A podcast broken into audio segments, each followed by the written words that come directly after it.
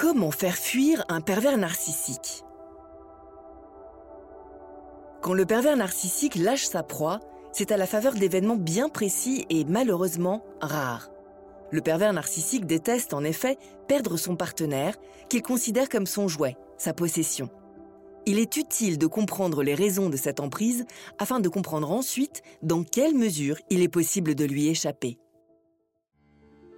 Cette réflexion est tirée d'un article du site internet www.pervers-narcissique.com dirigé par Pascal Couder, psychanalyste et psychologue clinicien, co-auteur de l'ouvrage de référence La manipulation affective dans le couple, faire face à un pervers narcissique. Depuis plus de 30 ans, Pascal Couder et son équipe de thérapeutes, spécialistes des questions autour de la manipulation sentimentale, prennent en charge les victimes de PN francophones partout dans le monde grâce à la vidéoconsultation. Rendez-vous sur pervers-narcissique.com pour accéder gratuitement à une multitude de ressources précieuses. Pourquoi le pervers narcissique ne veut-il pas vous quitter? On se demande souvent quand un manipulateur pervers lâche sa proie, même si l'on connaît au fond la réponse. Très rarement. Car il semble incapable de vivre sans elle, comme s'ils avaient signé ensemble une forme de pacte indéfectible à la vie et à la mort. La première raison à cela tient à la structure narcissique de sa personnalité. Elle a besoin, pour se soutenir, de capter la substance de l'autre, sans quoi il se sent vide et comme en sursis. C'est pour cela qu'il bâtit une patiente emprise sur l'autre. Il tisse au travers d'une relation fusionnelle où il prend soin de repérer toutes les failles psychologiques sur lesquelles il pourra s'appuyer. Or, cela demande du temps et de la stratégie. Le pervers s'investit au départ dans une séduction massive, puis commence ensuite subtilement à souffler le chaud et le froid pour amoindrir peu à peu sa proie sans en avoir l'air. Il apprend en fait peu à peu à creuser le filon de sa dépendance affective. Tout ce temps et ces efforts, un manipulateur n'accepte pas facilement de les perdre, une fois qu'il a ferré sa proie, raison qui le pousse à ne jamais la laisser partir. Pour lui, vous n'êtes pas un être libre, une personne, mais un investissement sur lequel il a misé pour une question de besoin propre à sa personnalité.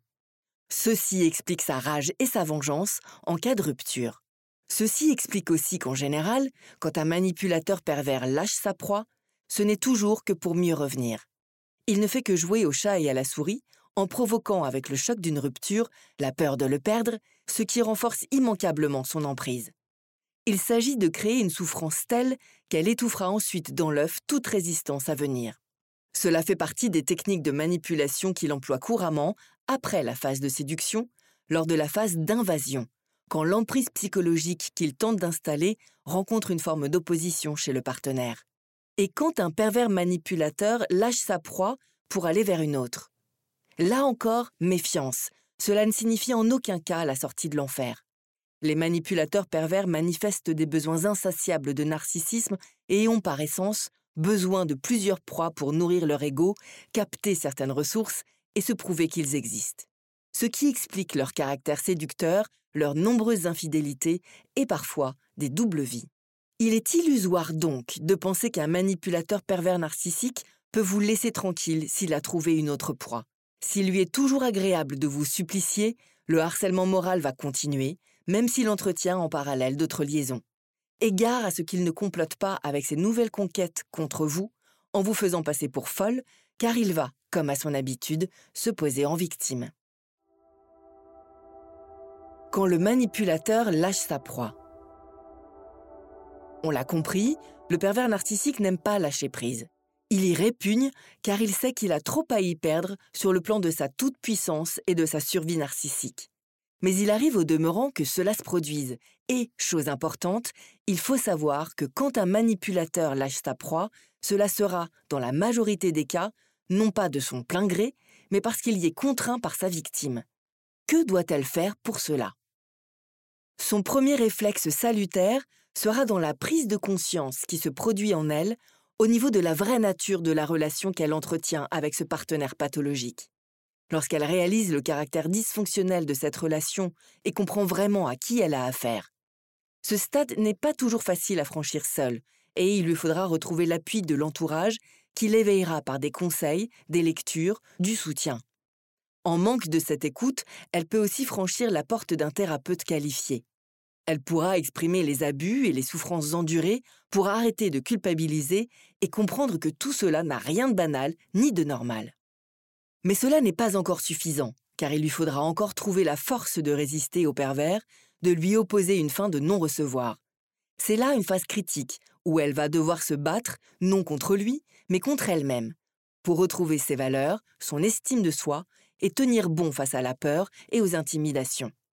Car le pervers narcissique ne commence à se désintéresser de sa victime que lorsqu'il a compris que la manipulation mentale n'opère plus.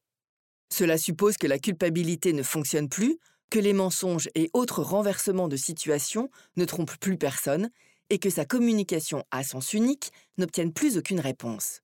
Pour ce faire, une victime manipulée a besoin d'une chose, identifier en elle la faille narcissique par laquelle son bourreau exerce son chantage émotionnel. Cela pour comprendre l'origine de cette souffrance affective qui l'amène à être une proie et à vivre cette relation toxique auprès d'un être égoïste et malsain. Il est préférable d'échapper à l'emprise d'un être manipulateur avant qu'il ne décide lui-même de vous quitter. Quand le manipulateur lâche sa proie, c'est qu'il a réussi à la détruire psychologiquement, ce qui augure pour vous des pires conséquences. La victime est alors rejetée comme une peau morte dont il a éteint toute vie.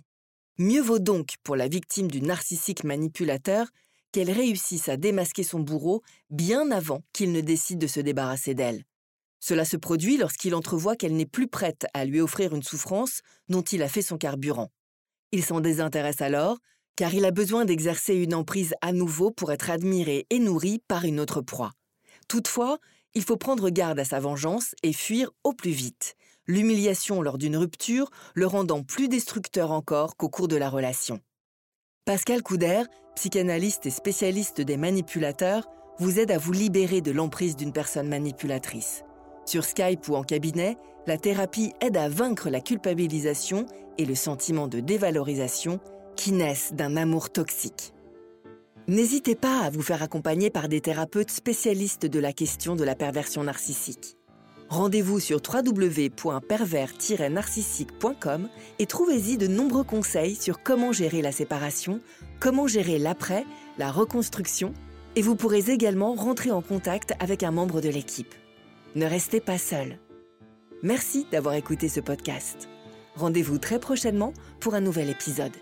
N'hésitez pas à vous abonner pour ne rien manquer des prochaines publications. À très bientôt.